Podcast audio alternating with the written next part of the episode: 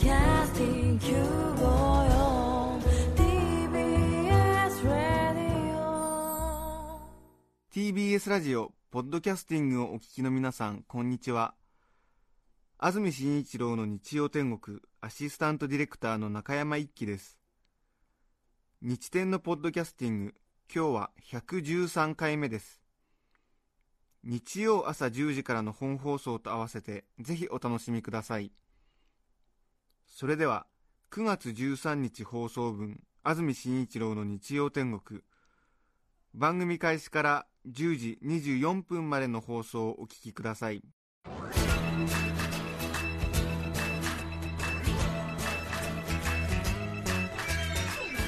安住紳一郎の日曜天国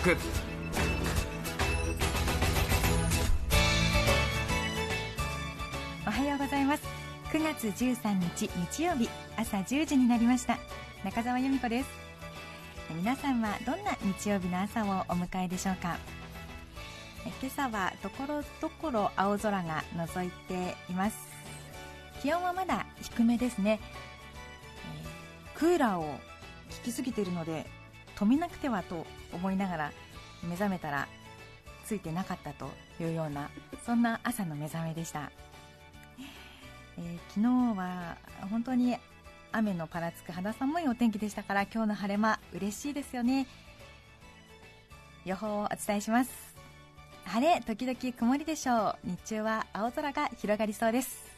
最高気温28度前後まで上がるでしょう、えー東京昨日より6度も高くなるということで今あ赤坂のスタジオの気温計が23度ですからええあとやっぱり5、6度上がるという感じでしょうかね。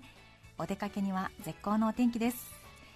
日差しが強くなるので、まだ今日も紫外線紫外線の対策をお忘れなく。昨日のね、雨の干せなかったお洗濯も今日は気持ちよくバッチリ乾きそうです。はい。鉄道の情報が入っています JR 横須賀線は武蔵小杉駅設置工事のため午前10時30分頃まで横浜と品川の間での運転を取りやめて折り返し運転を行っています。この影響で湘南新宿ラインも大崎駅や新宿駅で高崎線宇都宮線方面に折り返し運転を行っています。ご注意ください。さあね。はい。ついに今年もこの日が来てしまいました。えー先週は私が夏休みを頂戴しましたけれども今週は安住さんがお休みということで、えー私が安住さんの留守を守ることになっております、えーそれは今年で3年目。3度目になるんですね。1度目は2年前。2007年の9月9日のことでした。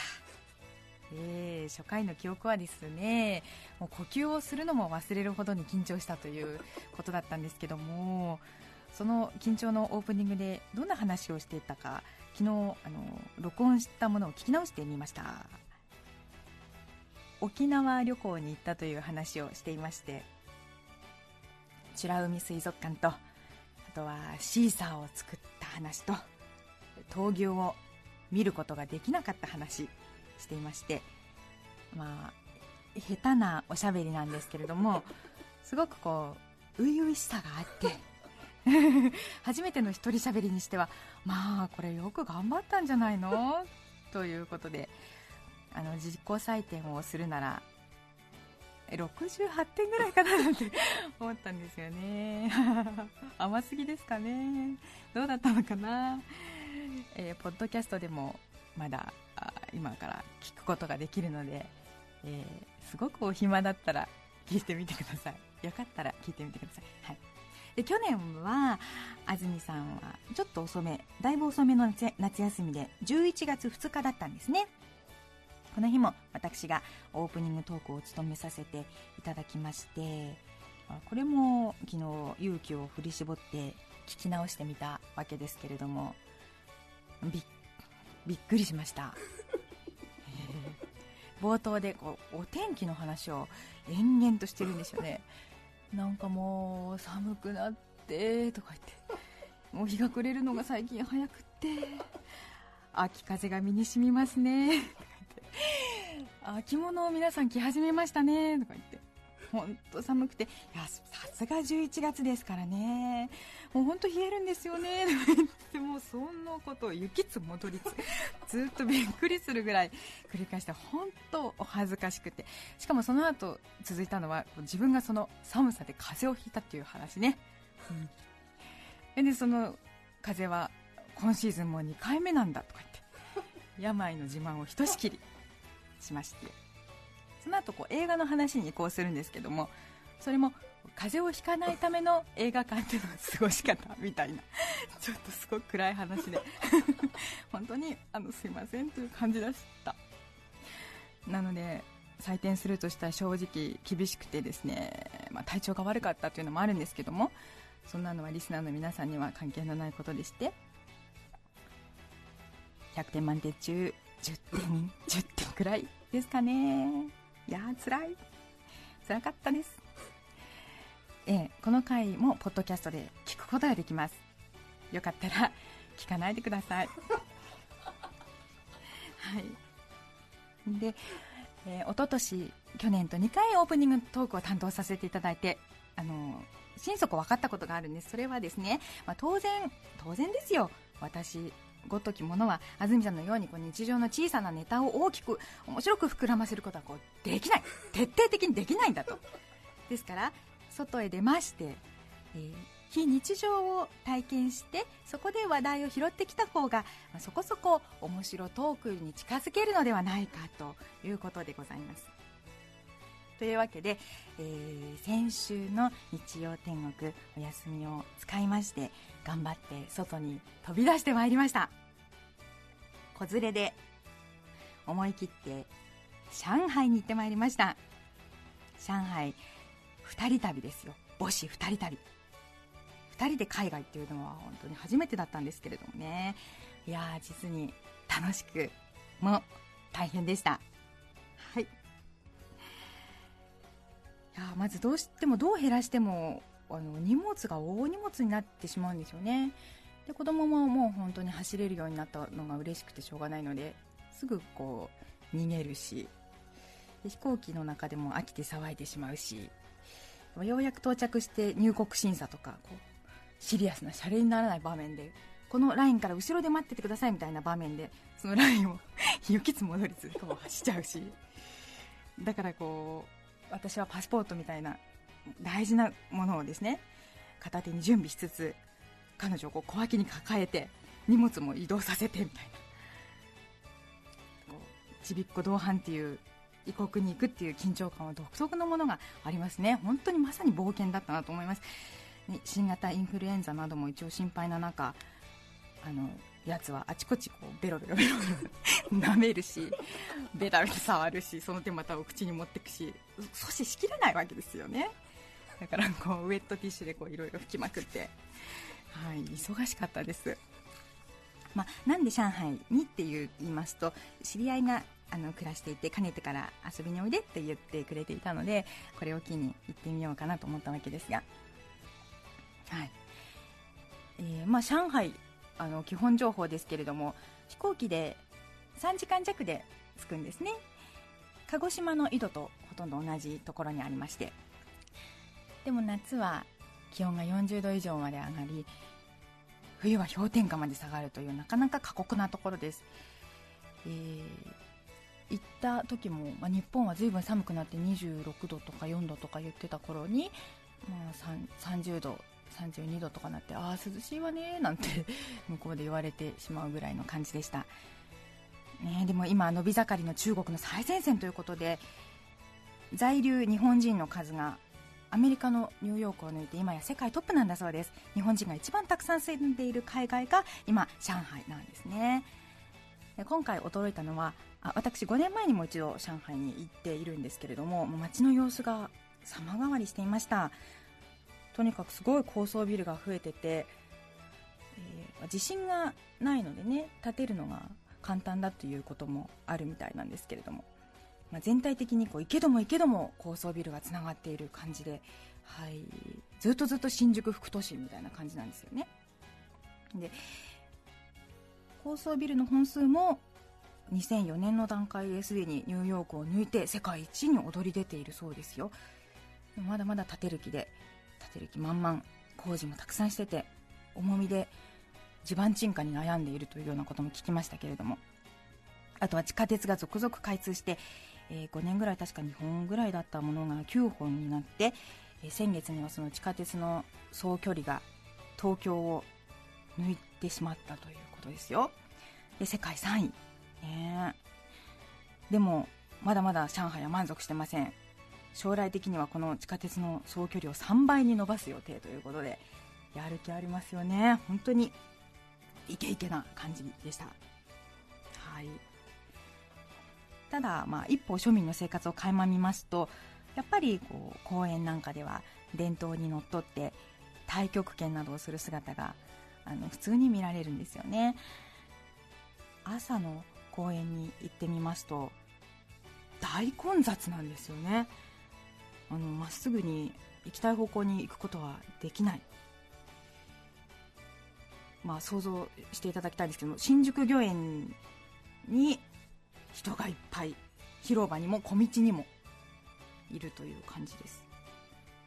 お祭りみたいなのが毎朝。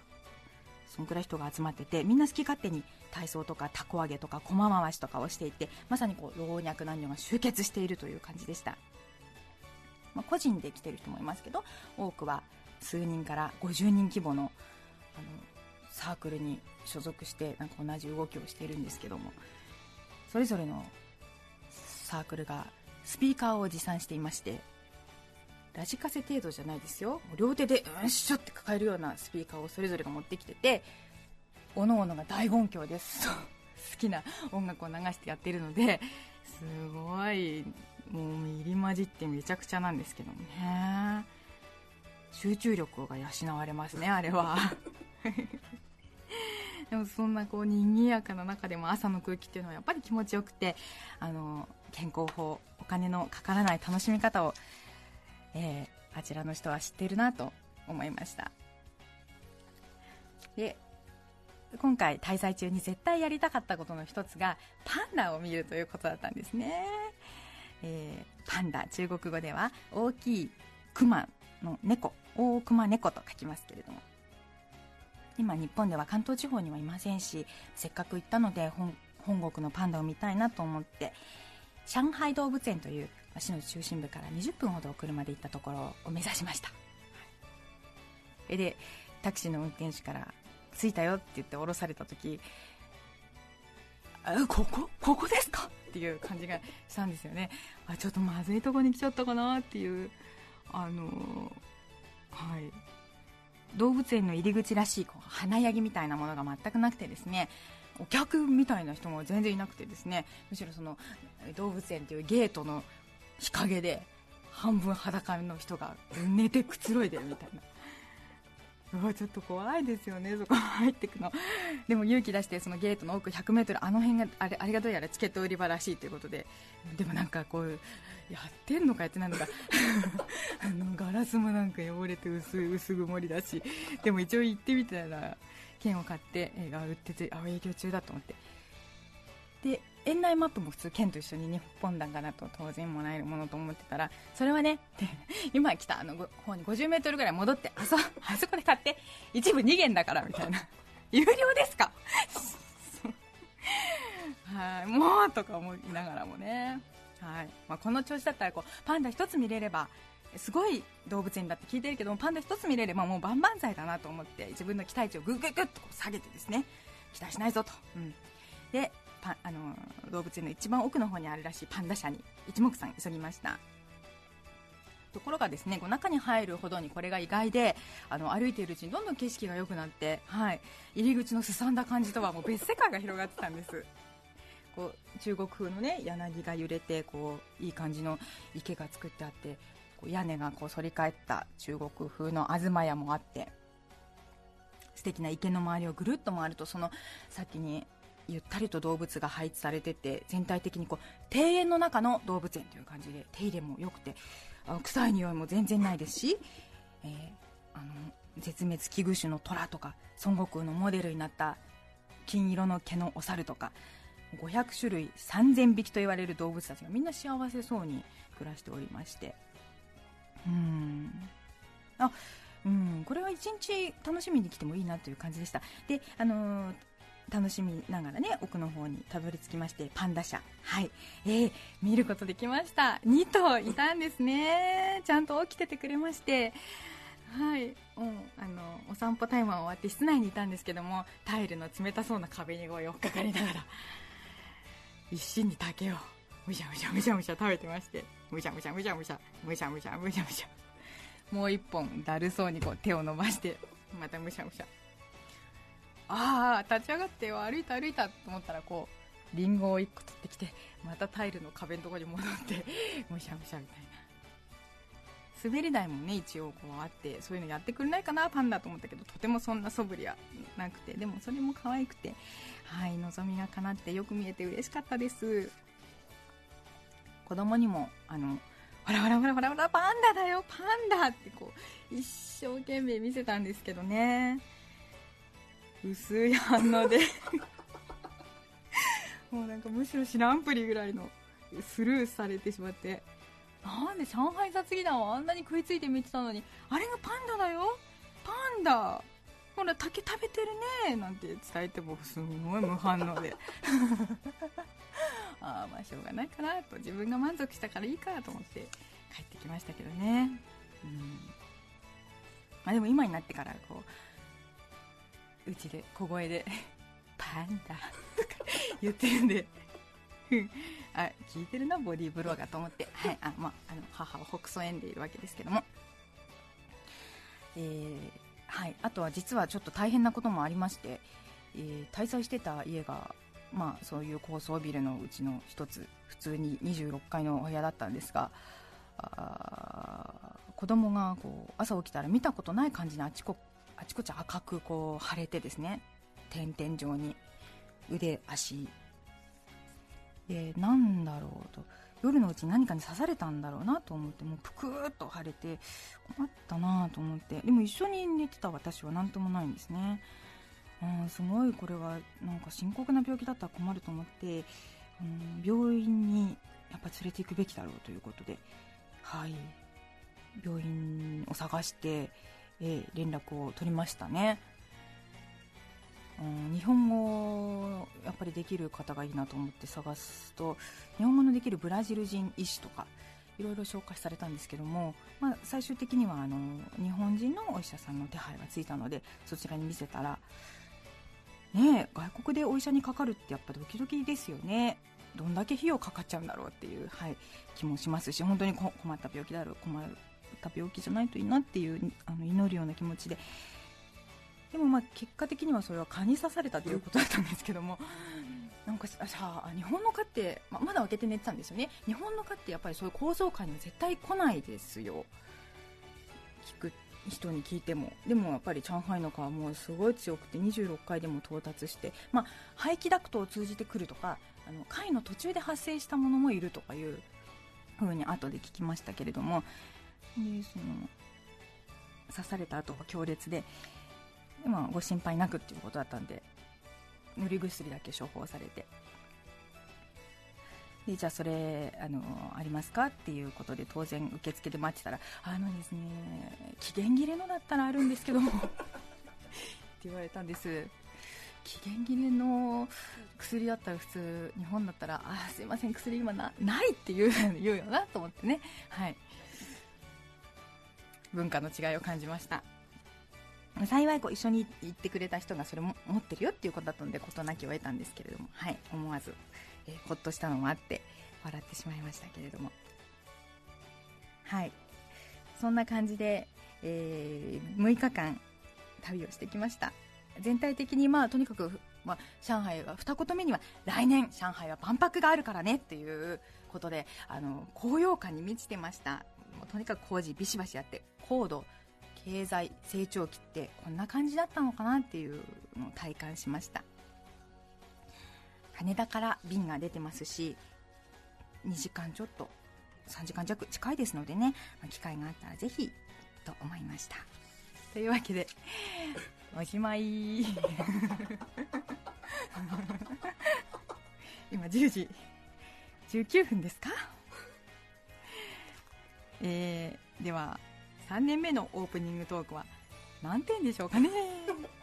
そうですね。皆さんに採点していただきましょうかね。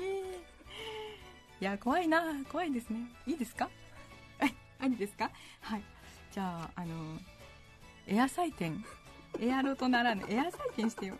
もらってもいいですか？でじ私の自己採点とすり合わせてみましょう。はい。やっちゃう？いいいいんですか？じゃあ頭に思い浮かべてください。ようござんすか？せーの。何点？はい。ありがとうございました。多分声に出してはいないと思いますけれども。はい。私はですねそうですね。まあ、えー自己採点一昨年68点去年10点。今年は82点。それでは今日のメッセージテーマはこちら。ちょっと勇気がいること。えーエア採点に正解された方に今日は何もプレゼントはありません。恐れ入ります。ご了承くださいませ。はい。もう本当オープニングトークちょっとどころではない勇気を振り絞っておりますがメッセージ事前にいただいています。ありがとうございます。大阪府吹田市のももんたさんポッドキャスト組女性の方です。ちょっと勇気がいることはいつも会社の同僚女性4人でランチに行くときにみんなが「あじゃあ私ご飯少なめでじゃあ私も」と続く中3人目ぐらいになると店員さんが先を見越して「あ皆さんではご飯は少なめで」と話をまとめてしまった後で「あのー私普通で」ということです。周りで誰もそんなことを聞いているとは思えないのですが料理が運ばれてくる時も店員さんがわざわざこちらがご飯少なめこちらも少なめです。でこちらが普通盛りです。と説明しながらテーブルに置くので注文する時と合わせて2度恥ずかしい思いをしなければなりません。せっかくのランチででも妥協したくないので勇気を出して注文しています。ということです。ありがとうございます。そうですよね。こういうとこであのちょいちょい我慢してると頭痛になっちゃいますから。あの素直に言うのがいいと思います。いいんですよ。誰に何と思われようとね。はい。お菓子食べてるかもしれないし少ないご飯にした人。そう。はい。続いては松山市のとんちゃんさん42歳男性。こちらもポスポッドキャスト組ありがとうございます。愛媛県ではこの放送は流れていないので勇気を出して初メールです。私のちょっと勇気がいることそれは背泳ぎで泳ぐことです。私は中学で体育の教師をしているのですが夏には水泳の授業があるわけで去年の夏私が生徒たちを前に背泳ぎをしているとある一人の生徒が私の泳ぎを見てこう言いました。先生胸にワカメが浮いてるよ。生徒たちは大笑いです。私はバカ野郎これはワカメじゃない胸毛だと笑いながらその生徒を一括しましたがちょっと恥ずかしかったです。そしてこれまでの教師生活を振り返り私の背泳ぎを見た生徒の中には口には出さないまでも内心胸にワカメが浮いてると思った生徒がいたのではと思うと急に背泳ぎが怖くなりました。しかしそんな理由で背泳ぎの授業を飛ばすわけにはいかないので今年の夏も中学1年生相手に何度か背泳ぎを披露しましたがとても勇気が必要でした。追伸ちなみに私は水泳背泳ぎで国体にも出たことがあります。もしかしたら当時からワカメがと思われていたのかもしれません。面白いですね。印象に残ったではないでしょうか。いいと思いますよ男性らしくてね、はい、皆さんからのメッセージお待ちしています。メッセージの受付電話番号は03-3584-0954 03-3584-0954です。ファックスの番号は03-5562-0954 03-5562-0954 e メールのアドレスはすべて小文字の日天アットマーク tbs.co.jp nichiten アットマーク tbs.co.jp です。番組メッセージを送ってくださった方の中から抽選で5名の方に何かと便利でシュールな表紙があなたの日常を演出。日天オリジナルノートをプレゼント。さらに番組でメッセージを紹介したすべての方に日展オリジナル気持ち悪いポストカード2009夏の葉をお送りしています。そして番組では皆さんから曲のリクエストも募集しています。メッセージにはぜひリクエスト曲も書いて送ってください。それでは今日最初の一曲です。杉並区のみっこさんからのリクエスト朝から元気を出したいです。ということです。 SMAP の SHAKE 9月13日放送分安住紳一郎の日曜天国。10時24分までをお聞きいただきました。著作権の問題がありリクエスト曲は配信することができませんので今日はこの辺で失礼します。安住紳一郎の「ポッドキャスト天国」草食系男子に続いて最近は猫が好きで好きでたまらない男子が急増中。彼らのことを猫好き男子というそうです。なんだって？お聞きの放送は TBS ラジオ954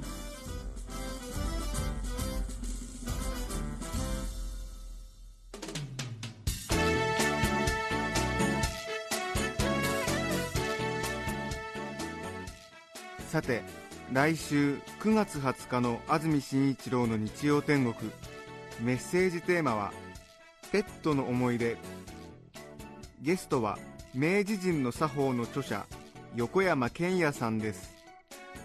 それでは来週も日曜朝10時 TBS ラジオ954でお会いしましょう。さようなら。安住紳一郎の「ポッドキャスト天国」これはあくまで試供品皆まで語れぬポッドキャスト。ぜひ本放送を聞きなされ。TBS ラジオ954